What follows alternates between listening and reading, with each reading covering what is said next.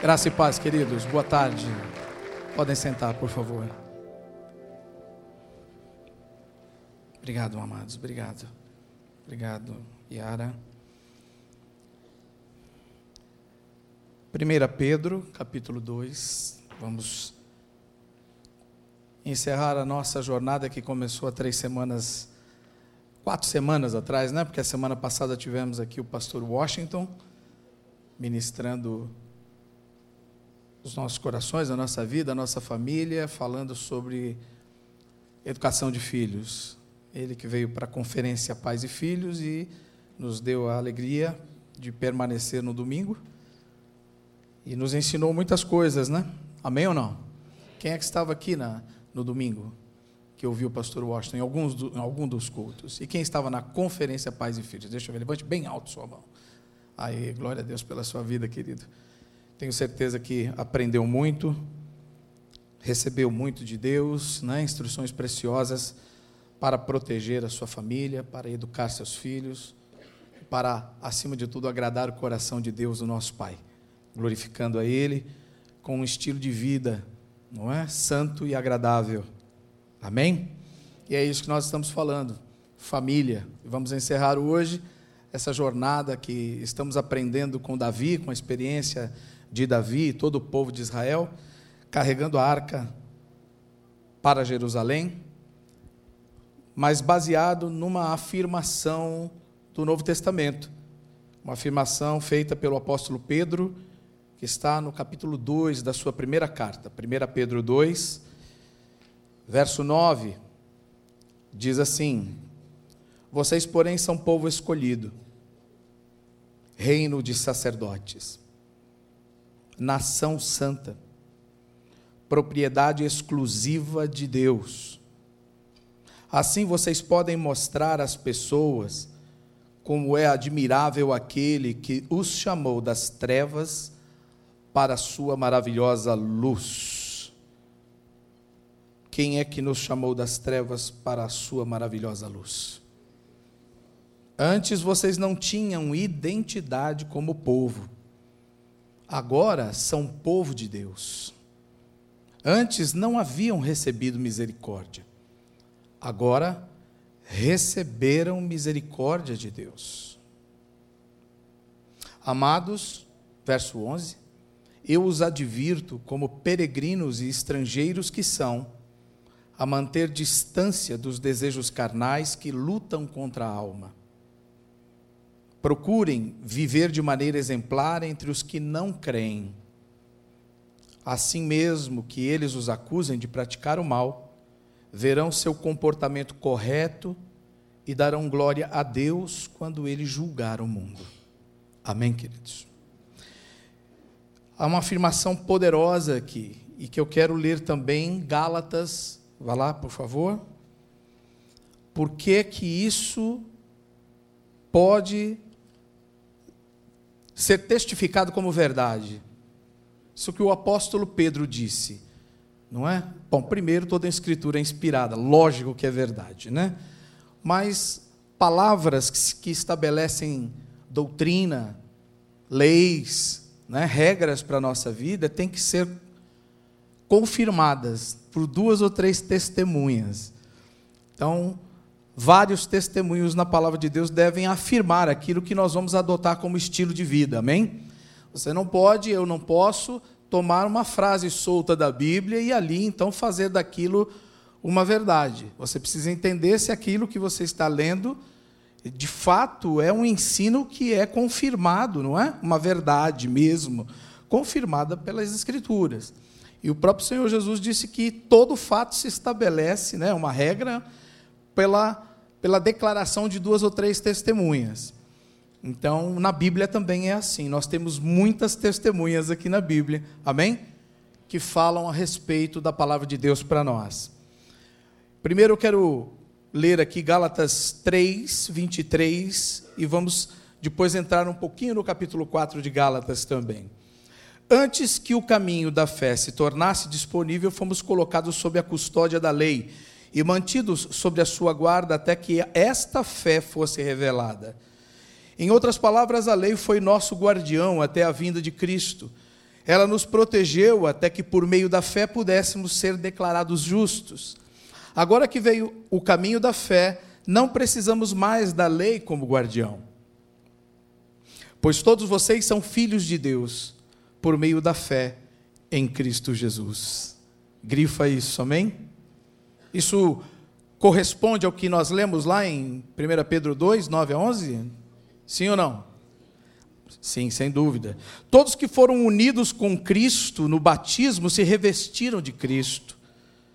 Não há mais judeu nem gentil, escravo nem livre, homem nem mulher, pois todos vocês são um em Cristo Jesus. E aqui está falando de um só povo, com o mesmo valor, não é? Para Deus temos o mesmo valor, somos um para Deus, temos o mesmo valor intrínseco para Ele, como filhos amados. E agora que pertencem a Cristo, são verdadeiros filhos de Abraão, herdeiros dele segundo a promessa de Deus. Portanto, pensem da seguinte forma: enquanto não atingir a idade adequada, o herdeiro não está numa posição muito melhor que a de um escravo, apesar de ser dono de todos os bens. Deve obedecer a seus tutores e administradores até que a idade determinada, até a idade determinada por seu pai. O mesmo acontecia conosco. Éramos como crianças, éramos escravos dos princípios básicos deste mundo. Mas quando chegou o tempo certo, Deus enviou seu filho, nascido de uma mulher e sob a lei. Assim o fez para resgatar a nós que estávamos sob a lei, a fim de nos adotar como seus filhos. E porque nós somos seus filhos, Deus enviou ao nosso coração o Espírito de seu Filho, e por meio dele clamamos: Abba, Pai. Agora você já não é escravo, mas filho de Deus, e uma vez que é filho, Deus o tornou herdeiro dele. Maravilha, vamos orar? Curve sua cabeça, feche seus olhos. E eu gostaria que você oferecesse ao Senhor uma oferta de gratidão nessa sua oração que você pudesse adorá-lo por este ato tão poderoso de Deus em favor, em nosso favor. Ele que nos amou de tal maneira, deu seu Filho unigênito para que todo aquele que nele crê não pereça, mas tenha vida eterna. Ele que poderia apenas ter nos livrado simplesmente da escravidão, nos chamou para fazermos parte da sua família e sendo parte da sua família, somos herdeiros das bênçãos, das promessas, de tudo que ele nos deixou, tudo que ele tem, tudo que ele é, também é para nós. Ore agradecendo a Deus, ore desejando ardentemente que essa verdade seja impregnada na tua alma, no teu coração.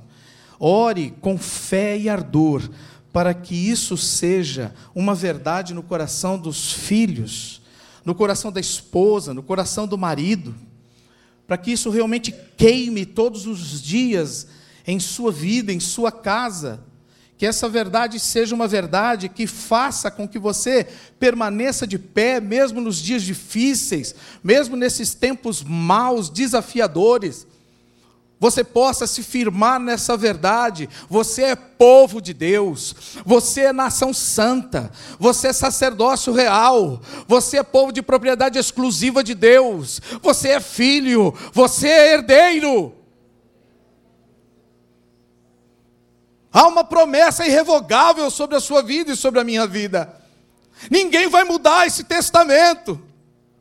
Esse testamento foi selado foi selado. Ninguém poderá rasgá-lo. O que foi rasgado foi a cédula de dívida que era contra nós. Isso foi rasgado. E foi assinado um novo testamento para mim e para você, que cremos em Cristo Jesus, que o recebemos como nosso Senhor e Salvador, que temos de coração buscado andar em retidão de vida Muito embora sejamos limitados, muito embora a nossa carne muitas vezes faça realmente coisas que não queremos, e aquilo que queremos muitas vezes não fazemos, mas graças a Deus por nosso Senhor Jesus Cristo, que tem nos dado vitória para superar, tem nos dado graça para realmente viver um dia após o outro, sempre melhorando, buscando a santificação, sem a qual ninguém poderá ver a Deus.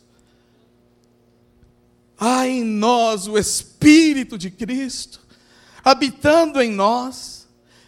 Fomos revestidos, aquela velha roupa suja, aquela velha roupa mal cheirosa, aquela velha roupa do passado, da velha vida, do velho homem, aqueles trapos da velha vida, foram substituídos por vestes de filho. Temos uma nova roupagem. Agora é a aparência, agora é o brilho do nosso Pai em nós, agora é um outro design, é um outro estilo. Já não parecemos mais com o mundo, já não nos encantamos mais com as coisas desse mundo, já não queremos mais nos revestir das coisas desse século. Temos prazer no estilo de vida do céu, temos prazer no design divino. É isso que o nosso coração de filho sente. É isso que quando nós nascemos de novo pulsa dentro de nós. É isso que nos ocupamos de forma intensa e intencional para vivermos todos os dias da nossa vida, até que nós sejamos recolhidos e levados para a glória. Esse é o estilo de vida do nosso Pai. Essa é a herança que temos, o melhor que temos é o próprio Deus. É o próprio Senhor em nós, é o bom depósito que foi colocado em nós. A Sua palavra, a essência da vida em Cristo. Esse é o maior tesouro que temos. Não podemos desejar algo maior do que isso, não há. Não podemos esperar conquistar coisas mais importantes do que isso, porque não há. Qualquer coisa diante de Cristo se desfaz, qualquer coisa perante o valor da Sua palavra cai por terra. Que o Senhor nos ajude a vivermos para Ele. Que, como filhos amados, nós possamos honrar o nosso Pai em obediência. Que, como servos desse Senhor, filhos que servem ao Pai, nós possamos de verdade dar a Ele a honra que, é, que lhe é devida. Não podemos viver para nós mesmos, mesmos, já não vivemos para nós. Vivemos para aquele que nos deu uma nova vida, amém, queridos? Graças a Deus por isso você pode aplaudir Jesus. Com gratidão, dizendo muito obrigado, Senhor. Obrigado pela nova vida que tu me deste. Obrigado, Senhor, pelo Espírito que habita em mim. Obrigado pela, por essa nova roupagem, pelas novas vestes que o Senhor me deu. Obrigado pelo bom perfume que hoje está em mim. Fui banhado, fui lavado. Hoje é o teu perfume, é o teu cheiro que está em mim. Cheiro de vida e não mais cheiro de morte. Aleluia. No texto que lemos, segundo Samuel capítulo 6, eu não vou lê-lo de novo, mas eu peço a você que não pegou todo o trajeto, leia segundo Samuel capítulo 6, por favor. E pare, vá bem devagar lendo e vendo o que aconteceu com Davi e todo o povo quando levavam a arca de volta para Jerusalém. Tanto ensino, tanta graça de Deus, tantas verdades do Senhor contidas num trecho tão curto. Temos aprendido muito com o Senhor. Graças a Deus por isso. E eu creio que a palavra que eu encontrei nesse culto hoje, tudo que aconteceu aqui, tudo que está acontecendo tem a ver com ensino, tem a ver com aprender e ensinar. Semana passada gastamos muito tempo ouvindo sobre isso, mas eu creio mesmo que a nossa jornada é uma jornada de ensino-aprendizagem. Sim ou não? Constantemente estamos aprendendo, não podemos dizer que já sabemos, não podemos nos ah, pretender, né? dizer que somos mestres em alguma coisa. Somos constantes aprendizes, meus irmãos. Precisamos aprender daquele que é manso e humilde de coração. Jesus Cristo, Ele sim é o Mestre, amém? Ele é o Mestre e dele precisamos aprender. E o Senhor nos ensina na palavra, em 2 Samuel capítulo 6, muitas coisas que já aprendemos. Primeiro, não fazermos só a coisa certa, mas a coisa certa do jeito certo, amém ou não? Isso aprendemos desde, desde o começo. Não, basta, não bastam apenas boas motivações, boa vontade, temos que ter boa vontade sim, mas temos que, com a nossa boa vontade, a boa motivação, fazermos do jeito que Deus nos ensina. Diga, o jeito melhor é de Deus. Diga, quando eu faço do jeito de Deus, eu prospero. Amém, queridos. Outra coisa que realmente aprendemos é que não dá para fazer as coisas que são de Deus, que é, são espirituais, porque a vida com Deus é uma vida espiritual ela já não é mais uma vida na carne, ela já não é mais essa vida é, dependente do mundo. Então, a vida com Deus, que é espiritual, não pode ser feita com recursos carnais. Agora, o que é que é espiritual? É tudo. Para quem nasceu de novo, tudo é espiritual. Vimos isso, amém? Tudo, tua vida toda, né, pastor Samuel? Não tem sagrado secular. Tudo é sagrado, tudo é santo ao Senhor porque nascemos dele agora, não mais da carne nem do mundo. Somos nascidos de Deus ou renascidos em Deus. Portanto, não busque metodologia humana carnal. Fuja mesmo dos métodos profanos. Não faça do jeito do mundo. Não imite o mundo na maneira de viver. Faça do jeito de Deus. Siga o manual de vida que é a Bíblia de verdade, isso agradará a Deus. E isso será uma bênção para você e para os seus. Amém, queridos? Aprendemos também que Deus sempre, sempre, sempre, sempre, porque é promessa dele, é compromisso dele, fará repousar a sua bênção sobre aqueles que guardam bem os seus preceitos. Diga aqueles que guardam a palavra no coração. Não tropeçarão.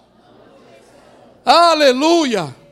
Porque a Bíblia, a Bíblia nos ensina que lâmpada né, para os meus pés é a tua palavra, e luz para os meus caminhos. Quanto mais a palavra estiver no meu coração, mais luz eu terei. Quanto mais a palavra estiver no meu coração, mais combustível na minha lâmpada, e mais longa jornada com Deus eu terei. Menos riscos eu correrei de tropeçar de cair num buraco, nos atalhos, nessas eiras de Nacon, que são lugares de tropeço, como já explicamos aqui, significa exatamente isso, lugar de tropeço. Queridos, aprendemos, portanto, que Deus ele tem compromisso com aqueles que têm zelo e temor a ele. Diz a palavra de Deus que o temor a Deus é o princípio de toda sabedoria teme a Deus. Fala para o teu irmão ao lado com carinho, fala assim: tema o Senhor teu Deus. Aleluia, aleluia. Sabe, temer não é só tremer, né? Que fala assim: se Deus, ah, se a mão de Deus pesar. E é verdade, é ou não é? Sim ou não? Nós temos também que ter esse nível de temor. Mas o temor é mais no sentido mesmo de obediência entrega. É uma dependência, uma dependência voluntária. Eu preciso me entregar a Deus para viver o plano de Deus. É temer não viver, é, é temer viver sem Ele. Eu acho que essa mão é melhor para entender. O temor a Deus é uma coisa assim, dizer assim: ai de mim, se não viver. para Deus. Ai de mim se a palavra não estiver em mim. Ai de mim se, se Jesus não for o meu caminho. Eu creio que é mais nesse sentido o temor.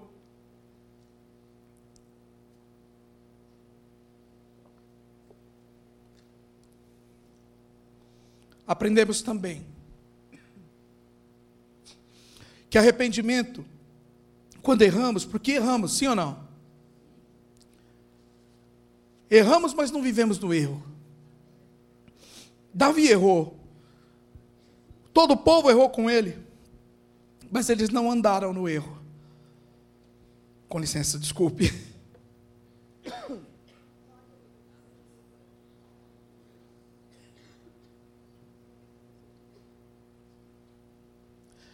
Davi não continuou errando. Você já errou? Provavelmente vai errar. Mas nós não temos o desejo de viver no erro. Errar nos incomoda. Errar dói dentro de nós. Errar nos tira a paz. Sim ou não? Errar nos entristece. Porque sabemos que quando pecamos, estamos em primeiro lugar pecando contra Deus, pecando contra o nosso Pai, pecando contra aquele que nos amou de tal maneira. Não estamos pecando contra uma força do universo, não estamos pecando contra uma essência uh, ideológica. Estamos pecando contra uma pessoa, a pessoa do nosso Pai.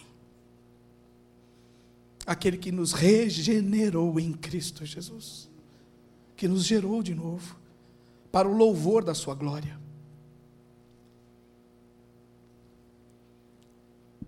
E arrependimento sempre vai trazer paz com Deus. Diga paz com Deus. Nessa tarde você pode ter paz com Deus.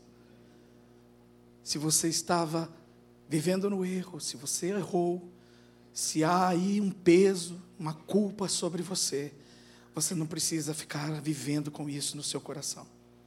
Seja qual for o pecado, seja qual for o erro, se houver da sua parte genuíno arrependimento, se houver no seu coração esse desejo de voltar para Deus, se houver no seu coração esse anseio de agradar teu Pai, reconhecendo eu errei, poxa, Pai, Deus, meu Deus, eu errei mas eu não quero continuar vivendo nesse erro, eu não quero continuar vivendo essa vida.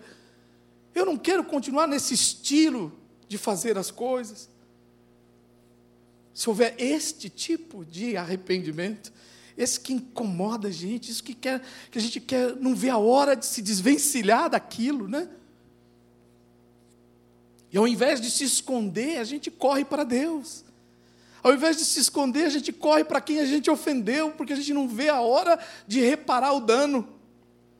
A gente não faz como Adão, que correu de Deus. A gente, quando se arrepende de verdade, corre para Deus. E também corremos para uns para os outros. Corremos uns para os outros. Não fazemos como Judas, que, cheio de remorso, caindo em si, vendo o mal que tinha feito, traído o Senhor Jesus, ele pega e vai então e tira a própria vida. Pedro, ao contrário, chora amargamente também e viu que também havia traído, mas corre para os seus irmãos, corre para junto dos seus irmãos, até que a promessa do Senhor se cumpriu. Amém ou não? Esses movimentos são movimentos de verdade daqueles que foram transformados por Jesus. Movimentos santos, movimentos nobres, movimentos que agradam o Pai.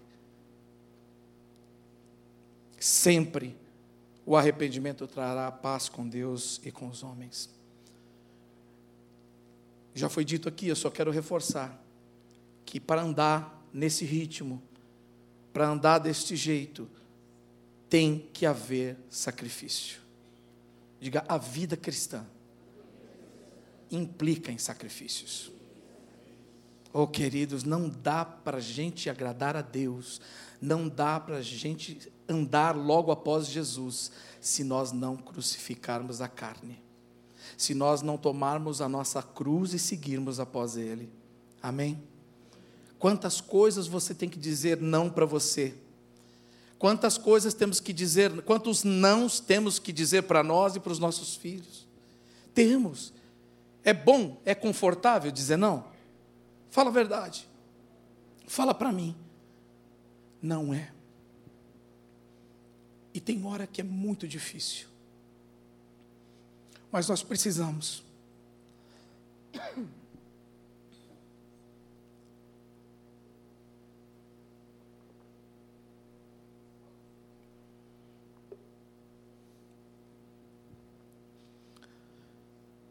Para o nosso bem e para o bem do nosso, dos nossos filhos nós precisamos dizer não.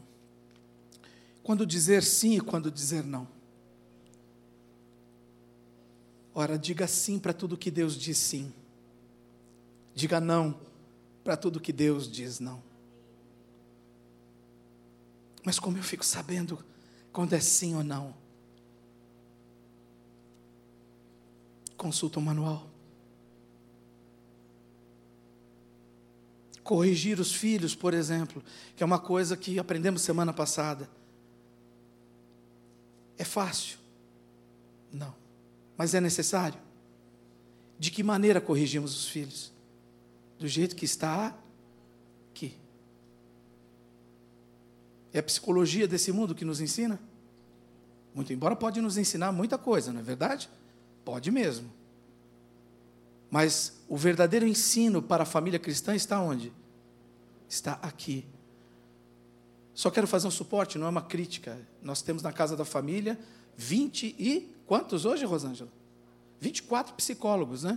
Psicólogos, psiquiatras temos também, psicopedagogos. A doutora Rosângela é a diretora da clínica. Então não temos nada contra a psicologia, pelo contrário, nos servimos desse dom e dessa graça que Deus dá aos homens, amém?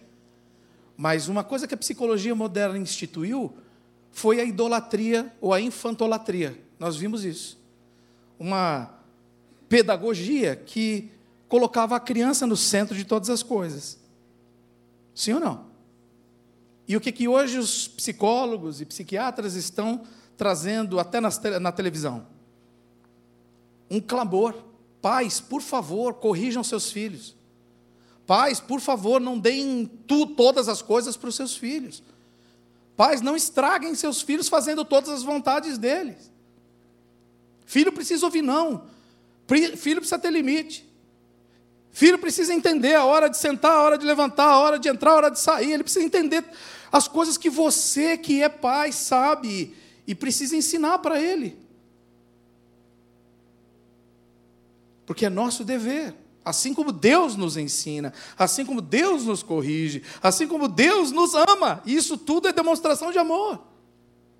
Porque quem ama, cuida. Fala para a pessoa que está do teu lado, quem ama, cuida. Então, tem realmente sacrifício na jornada. A caminhada da família cristã, aprendemos também, deve ser feita com alegria e contentamento. Amém, queridos? Diga alegria e contentamento.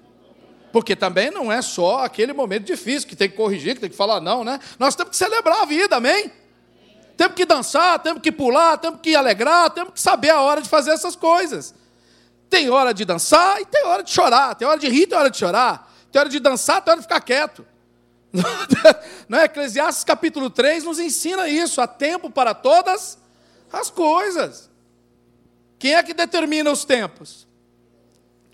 pastor Samuel de novo, né? numa pregação dele, Deus é o Senhor da métrica e dos ritmos. Amém ou não? Isaías, né? capítulo 6. Não esqueci, viu, meu?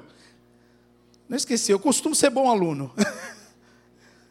Sabe por que eu não esqueço? Porque eu anoto. Eu anoto. O pastor Jonas pregou hoje pela manhã e eu tenho toda a pregação dele anotada aqui. Está aqui, ó. Sete folhas. Está aqui. E nós já fizemos, né? Seminário, lemos todo dia, estudamos bastante. Mas aqui tem segredos, tem coisas preciosas para o meu coração. Porque a repetição é a mãe do conhecimento. Você pode repetir isso? Diga: a repetição é a mãe do conhecimento. Alegria e contentamento deve fazer parte da nossa vida. Alegria por poder orar e falar com Deus. Alegria por poder ler a Sua palavra e receber sabedoria dEle. Alegria por podermos realmente fazer parte de uma família expandida, numa família maravilhosa chamada família de Deus, que tem muitos filhos semelhantes a Jesus. Alegria. Devemos celebrar com gratidão, juntos, e na unidade do corpo adoramos a Deus. Amém? Aprendemos da última vez que estava aqui falando que um lar realmente saudável e equilibrado parte de um casamento saudável e equilibrado, sim ou não? Falamos sobre isso. Falamos na experiência de Davi com Mical. Falamos como a nossa família pode nos influenciar a ponto de sermos mais fiéis a eles do que fiel a Deus. Vocês ouviram isso ou não? Aprendemos isso aqui. E nós sabemos que, como nascidos de novo, nascidos de Deus, temos que ser mais fiéis à família de Deus, ou a Deus, que é o nosso Pai, do que a família de origem. Tudo que é bom na nossa família de origem, nós devemos preservar mas tudo que é uma herança vazia devemos descartar. Aquela maneira ruim de tratar problemas, aquela maneira belicosa de lidar com conflitos. Isso tudo é fútil legado, é herança vazia. E nós não podemos deixar que isso continue fazendo parte da nossa vida. Devemos aprender com o nosso Pai o novo estilo de vida. Amém? Portanto, falamos bastante coisa e hoje eu quero continuar dizendo para você, estamos na, nessa mesma jornada que na caminhada com Deus, nessa caminhada da vida cristã, nós temos que separar bem o tempo das coisas. Tempo para Deus, tempo para a família e tempo para o próximo. Diga tempo. Diga muito tempo. Diga dedicação a Deus. Diga a minha família. Diga e ao próximo. Há um texto aí nos versos 17 e 19 de 2 Samuel, capítulo 6. Eu quero que você pegue lá, por favor.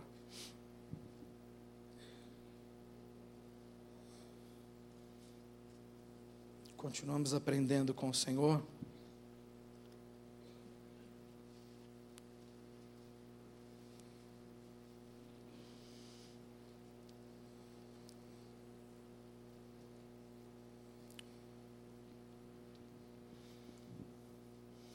Vou ler nessa versão que já está anotada no meu esboço. Talvez seja uma mais fácil aí. Introduziram a arca do Senhor e puseram-na no seu lugar, na tenda que lhe armara Davi. E este trouxe holocaustos e ofertas pacíficas perante o Senhor. E repartiu a todo o povo e a toda a multidão de Israel, tanto homens como mulheres, a cada um um bolo de pão, um bom pedaço de carne e passas. Quem está com vontade de tomar um cafezinho já deu fome, né? é, rolou um churras e depois o lanchinho da tarde, né? então se retirou todo o povo. Para onde? cada um para a sua casa. E eu vejo aqui realmente três movimentos. Eu vejo esse tempo de dedicação a Deus, esse tempo de dedicação à família e esse tempo de dedicação, ou intencionalmente, a dedicação ao próximo. Você vê isso aqui nesse texto ou não? Consegue enxergar isso? Primeiro a Deus, aquilo que lhe é devido, holocaustos, adoração, louvores. Amém ou não? Na sequência, vejo que já, olha, vão para suas casas, agora vão estar com sua família, não é? E não vão de mãos vazias, não. Vocês vão levar a bênção que conquistaram aqui, a bênção que receberam aqui nesse tempo de adoração, nesse tempo de comunhão, nesse tempo de louvores ao Senhor, nesse tempo de culto ao Senhor. Vocês sairão aqui de mãos cheias, para que vocês possam levar para a casa de vocês, para que vocês possam também alimentar aqueles que estão na casa de vocês, os vossos filhos, os vossos netos, aqueles que trabalham para vocês, o estrangeiro que vive na sua casa. Vocês vão poder sair de mãos cheias para abençoar a outros também. Diga a Deus, a minha casa e a casa do próximo. Diga a casa de Deus, a minha casa e a casa do próximo. Eu creio que esses três eixos são os eixos de mordomia cristã, tão simples de entender. Tudo que Deus me dá, por posse, herança, seja material ou imaterial, tudo que Deus tem dado a mim, conhecimentos, bens, tudo deve ser repartido nessa dimensão. Eu devo oferecer a Deus louvores, gratidão, adoração por tudo que recebo dele. Devo compartilhar com os domésticos da fé, antes com a minha casa e depois com aqueles da casa de Deus. Amém? E logo na sequência, devo ainda repartir, me ocupar, me importar com aqueles que realmente precisam, com aqueles que estão ao meu redor, talvez ainda nem façam parte do povo de Deus, talvez nem sejam, nem pensem da mesma forma que eu, mas são seres criados à imagem e semelhança do mesmo Deus que me criou. E ao invés de olhar para eles com um olhar. É, de desprezo ou de indiferença ou de desvalor, eu vou buscar olhar com os mesmos olhos que o nosso Pai olha para eles. Como olhou para mim quando eu estava perdido. Não é? Quando a minha casa estava vazia da presença de Deus, da paz de Jesus. Eu vou de todo o meu coração buscar suprir a casa daquele, a vida daquele que ainda não conhece esse Deus de amor, esse Deus que me amou de tal maneira. Diga, vida com Deus, vida com a minha família, diga, vida com o próximo. Essa é a dimensão do Evangelho de Jesus Cristo, esse é, esse, isso é o que nos ensina a cruz do Calvário o gesto de Jesus no Calvário nos diz isso. E nós temos que parar à luz de Eclesiastes capítulo 3, que dissemos aqui que há tempo para todas as coisas, já foi citado aqui, você pode ler, tá certo? Nós temos que parar de dar aquela maior desculpa e a mais usual desculpa realmente para não resolver as nossas pendências ou deixar de fazer ou de cumprir a nossa missão. Missão que Deus nos deu. Diga, missão de Deus. Dada a nós. Compartilhada conosco. Amém? Qual é a desculpa? Eu não tenho. Como? Hã? Eu não tenho tempo. Eu não tenho tempo. Isso é uma verdade à luz da Bíblia? Não. Por quê? Porque explica o sábio, porque há tempo para todas as coisas. Quem é que está administrando mal o tempo? Eu e você, me permita dizer assim. Sem nenhuma acusação, é óbvio.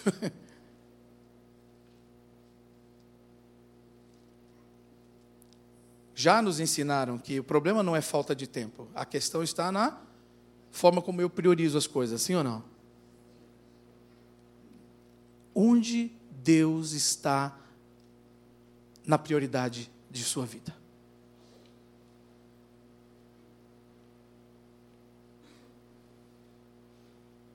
Seu plano de vida contempla agradar a Deus de todo o coração, com todas as suas forças, de todo o seu entendimento.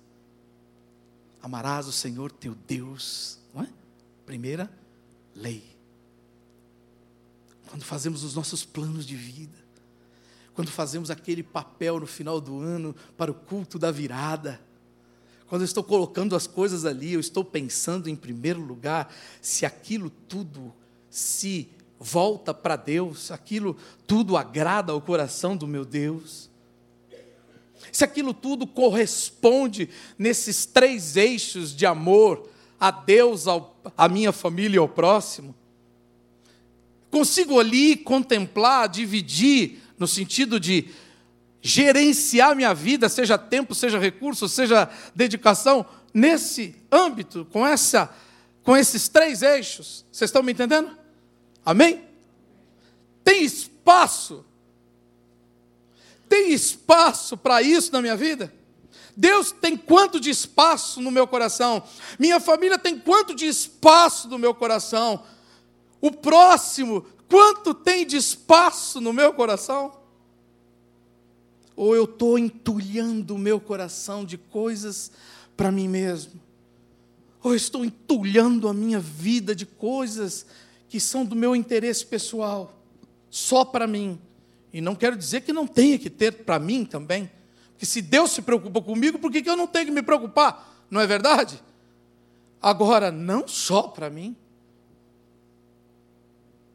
Não só para minha família. E o Senhor nos ensina. Deus, Deus sendo Deus, né, Samuel? Pastor Samuel, podia dizer assim, tudo para mim. Podia ou não podia? E ainda seria pouco. ainda seria pouco, porque o nosso tudo é nada perante o Senhor. Mas Ele não faz isso. Ele nos ensina a, a separar tempo para Ele, para a família, para o próximo.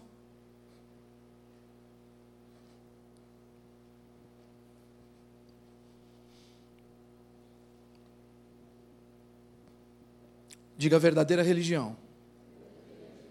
É tridimensional. Ou seja, tem três dimensões. E é essa que nós falamos agora. Essas três dimensões que apresentamos. Deus sempre fez assim, gente. Não existe relacionamento de dois eixos. Deus começa o relacionamento criando o relacionamento entre ele, o homem e a mulher. Sim? Ele, Deus, o homem e a mulher. Poderíamos dizer Deus, a família e depois a sociedade. Quando você está conversando com alguém, não tem só duas pessoas representadas ali. Não tem. Um diálogo cristão nunca tem só duas pessoas. Qual é a terceira parte? Na verdade, a primeira parte. Quem é a cabeça? Quem é a cabeça? Jesus, que é Deus, é verdade. Jesus é a cabeça. Marido e mulher estão conversando. Quem é que está na cabeça do diálogo? Ou o diabo? Ou o mundo? Ou a carne? Adão resolveu tirar Deus da cabeça e dar ouvidos à serpente. E ali então nomeou uma terceira parte, ou nomeou um outro cabeça. É por isso que lá em, Gênesis 3, Deus diz: e calcará a cabeça da serpente. A vida do homem só pode ter um governando, e Jesus falou isso em Mateus capítulo 6. Não, você não pode agradar a dois senhores. Ou você vai agradar um e desagradar o outro, ou vice-versa. Certo ou não?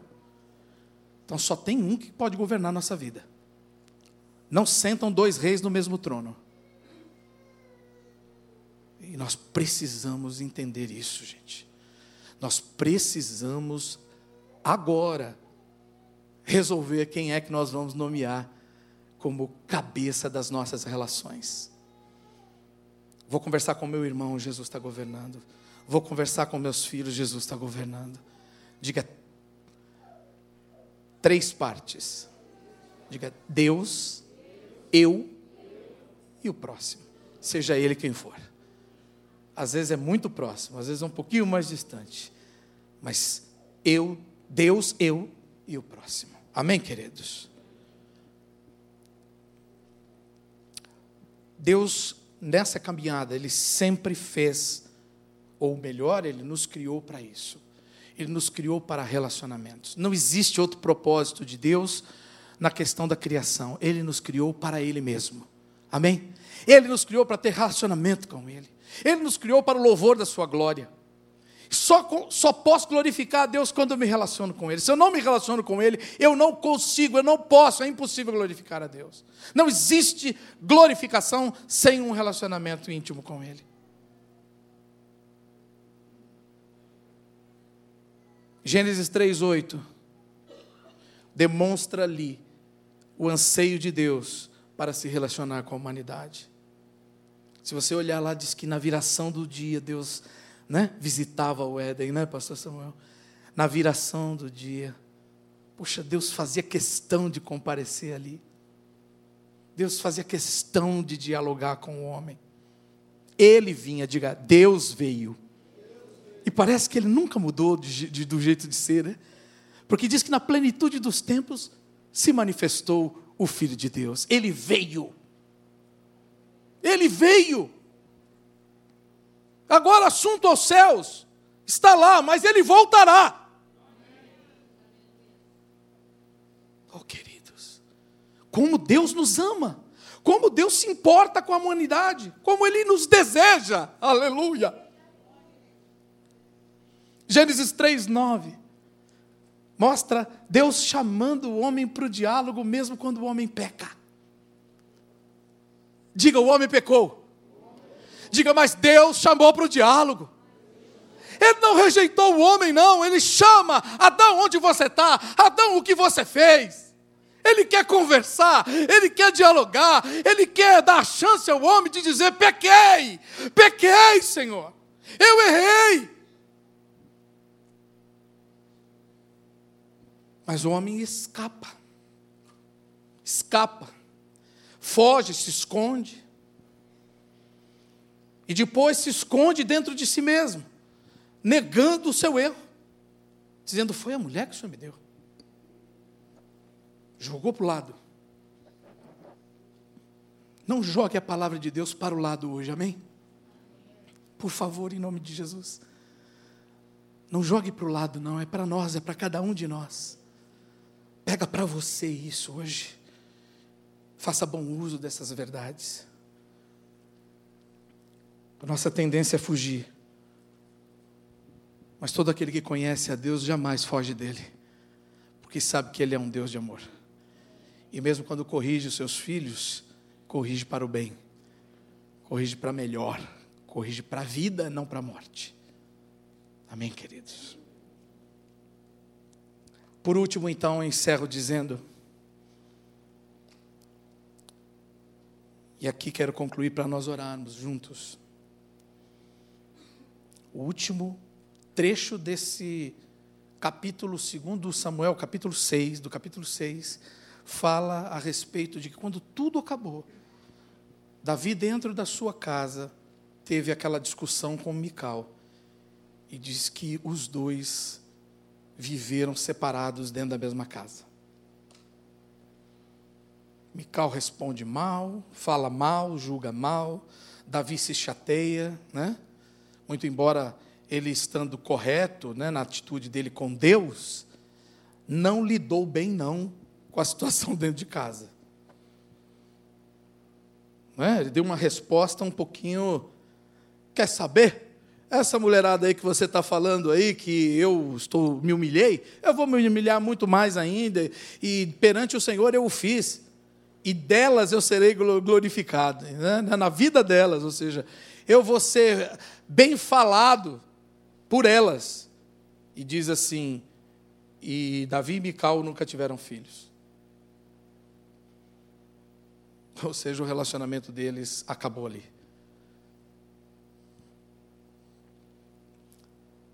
E eu, estudando isso aqui, me veio uma frase: não deixe a arca do lado de fora. A arca estava lá na tenda, que foi armada para ela, não foi? Mas ela ficou lá fora, né? ficou, Davi fez tudo certo. Mas quando ele entra dentro de casa, parece que a arca ficou lá fora.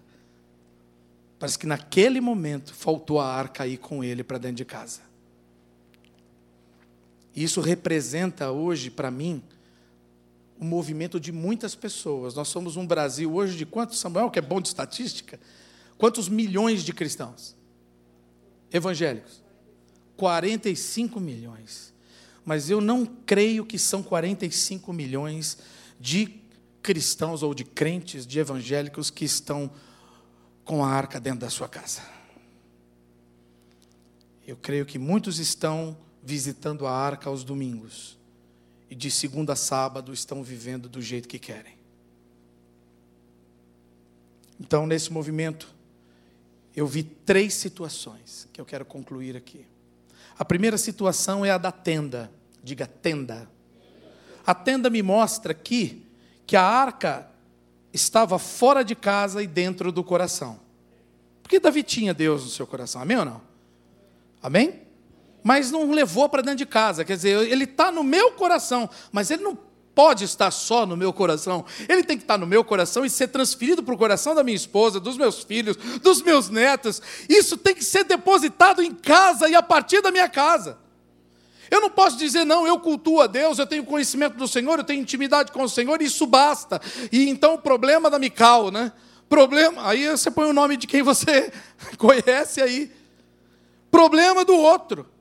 Eu tenho vida com Deus. Nós não pensamos assim. Diga, o povo de Deus não pensa assim. Diga, os filhos de Deus não pensam assim. Amém, queridos? A tenda representa isso, está no meu coração, mas não está dentro da minha casa. Outra casa que foi citada aqui foi a casa de Abinadab, logo no começo, foi ou não foi? Onde a arca ficou 20 anos, lembra? 20 anos e ninguém sabia onde estava a arca. O que, que representa isso? A arca dentro de casa, mas fora do meu coração.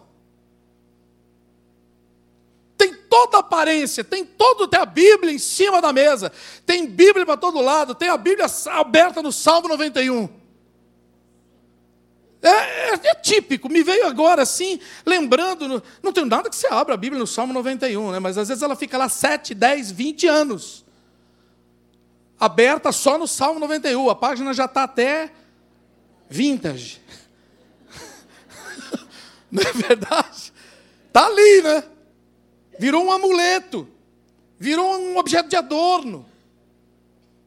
Ali a Bíblia tem 66 livros inspirados por Deus. A Bíblia vai de Gênesis a Apocalipse e anuncia o Senhor da glória, o Senhor Jesus Cristo, o Salvador da humanidade, de capa a capa. Tem sabedoria de sobra para nós, tem instrução de vida para nós casa de Abinadab representa a arca dentro de casa, mas fora do coração. E a casa de Obed-edom? Ficou fácil agora, né? Tá fácil de fazer essa conta, tá ou não tá? Parece aquele jogo da velha, assim, que fala assim, agora mato aqui, eu mato aqui, eu mato aqui, né? A casa de Abinadab, três meses a arca lá. E todo Israel ficou sabendo que Deus abençoava a casa de Obed-edom. Diga, a arca dentro de casa. Diga, a arca dentro do coração. Essa é a proposta de Deus para nós. Fique em pé, por favor. É isso que Deus espera de nós como família. É isso que Ele está dizendo, nação sacerdotal, povo santo, de propriedade exclusiva dEle para anunciar as grandezas daquele que vos chamou das trevas para a sua maravilhosa luz. Porque a boca fala do que está cheio o coração. Se o nosso coração estiver vazio, vazio de Deus, nossa boca não vai proclamar. Se a nossa vida estiver vazia de Deus, do Senhor Jesus, nós não vamos compartilhar não nos ofereceremos a Deus em adoração. Pouco sobrará para a família, menos ainda para o próximo. Menos ainda para o próximo.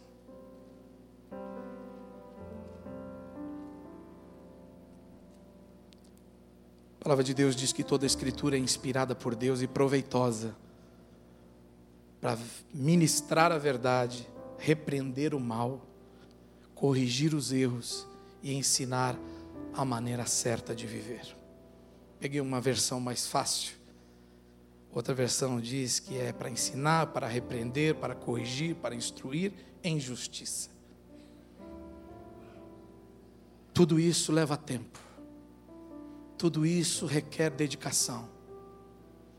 E Deus tem feito assim para conosco.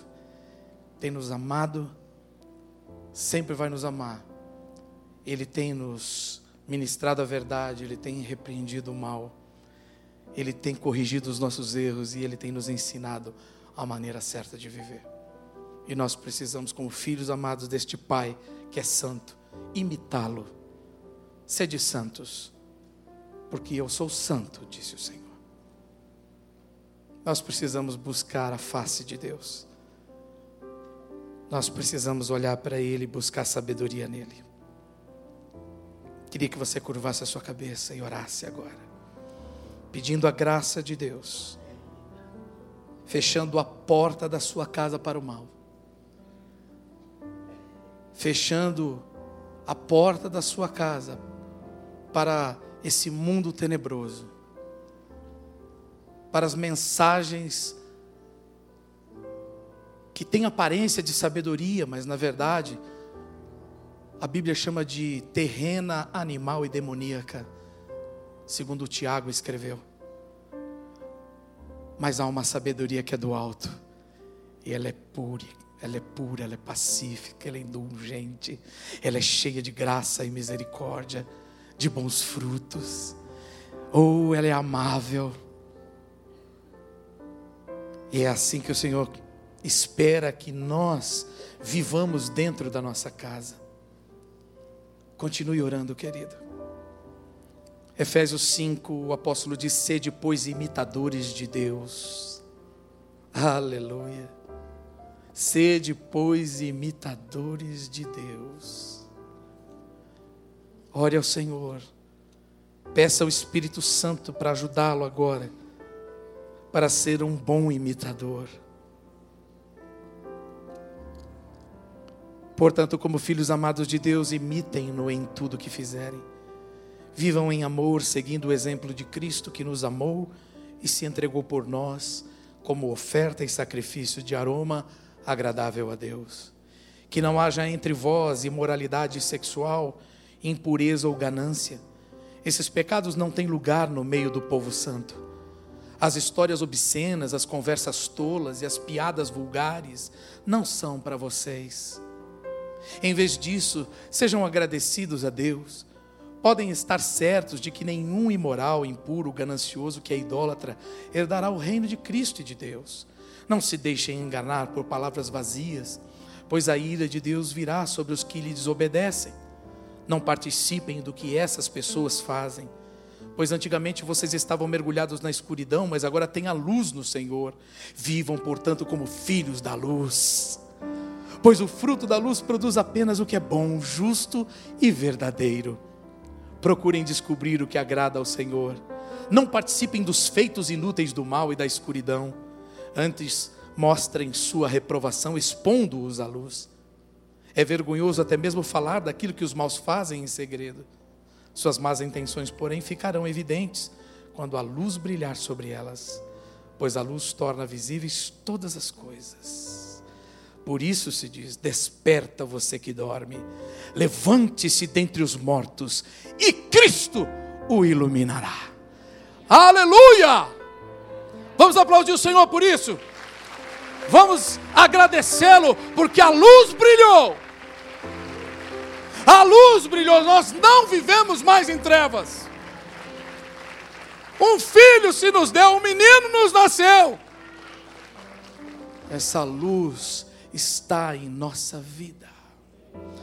Quero convidar você nesse tempo que temos, um pouco de tempo, você que sabe e que precisa entregar o seu coração a Jesus. Você que ouviu essa palavra, você que tem o desejo de andar em nobreza e santidade, e você sabe que sozinho não pode. Você entendeu que é pecador. Você entendeu que precisa de perdão. Você se incomoda com as coisas erradas. Mas você entende que sozinho não pode conduzir a sua vida. Não do jeito que Deus preparou para ser. Não do jeito que Deus deseja que seja. Por isso, você está aqui hoje e pode tomar uma decisão.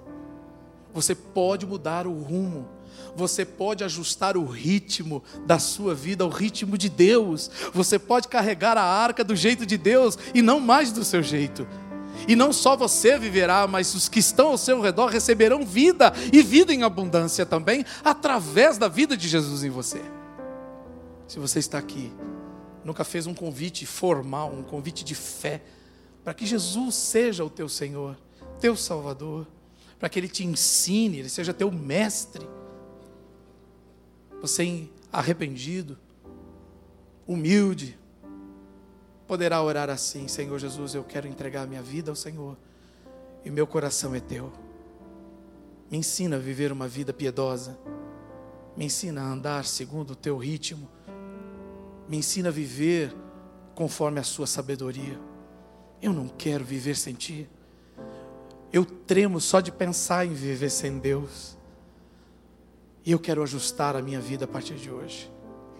Eu quero me entregar a Ti de todo o meu coração, assim como o Senhor se entregou por mim, eu quero responder ao teu amor me entregando ao Senhor.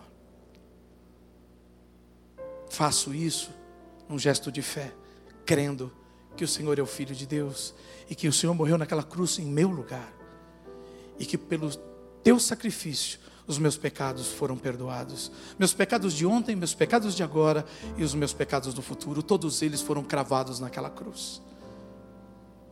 Por isso, eu me rendo aos teus pés. E quero andar contigo por toda a minha vida. Amém. Quem aqui concorda com essa oração e fez pela primeira vez? Quem aqui falou, eu fiz, pastor? Levante a sua mão se você está aqui falando, eu fiz hoje. Eu fiz hoje, hoje eu fiz essa oração. Tem alguém que fez? O senhor fez? Quem mais fez aqui? Essa oração, que é uma oração de fé e entrega. Porque eu quero orar por você. Vem o Senhor aqui, eu quero abençoar a sua vida. Mais alguém fez. Pode sair do seu lugar e vir, porque eu vou abençoar a sua vida. Sai do seu lugar, querido. Não tenha vergonha, não. Vem para cá se você concordou, se você fez essa oração. Fala, essa oração é minha. Essa oração é minha. Sai daí vem para cá. Estou esperando você para te abençoar, para orar por você. Alguém mais aqui? Não tenha medo, não tenha vergonha. Não fique acanhado. Vou orar por ele então. Pai, em nome de Jesus, eu quero te dar graças pela vida do meu irmão. Quero abençoar, Pai, porque ele reconheceu que a melhor maneira de viver é ajustar a vida ao Senhor, é ajustar o ritmo de vida ao teu ritmo. Abençoa a casa do meu irmão. Seja a casa do meu irmão como a casa de Obed-edom esteja a arca, que é o Senhor mesmo, esteja a presença do Senhor no coração do meu irmão e também a partir dele em sua casa e onde ele estiver. Que todos saibam que o Senhor é Deus e o Senhor é Senhor e Deus da vida do meu irmão. E que todos saibam que a bênção do Senhor tem alcançado e tem repousado na vida dele. Para a glória do teu nome nós oramos. E consagramos a vida do nosso irmão a Ti mais uma vez, em nome de Jesus. Amém? Graças a Deus, querido. Obrigado, meu irmão. Dê a mão ao seu irmão, por favor, ao lado. Seu irmão que está ao seu lado, pode juntar os corredores.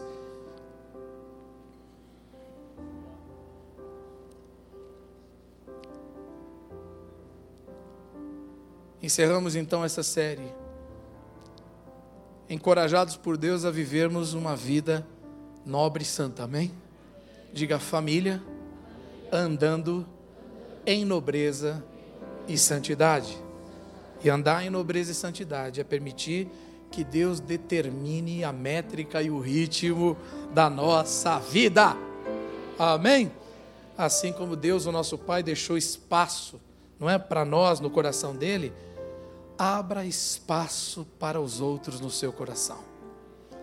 Quem é que está sofrendo perto de você e precisa de ajuda? Domingo que vem temos um almoço aqui haitiano. Será que vai caber dentro do nosso coração pelo menos um haitiano?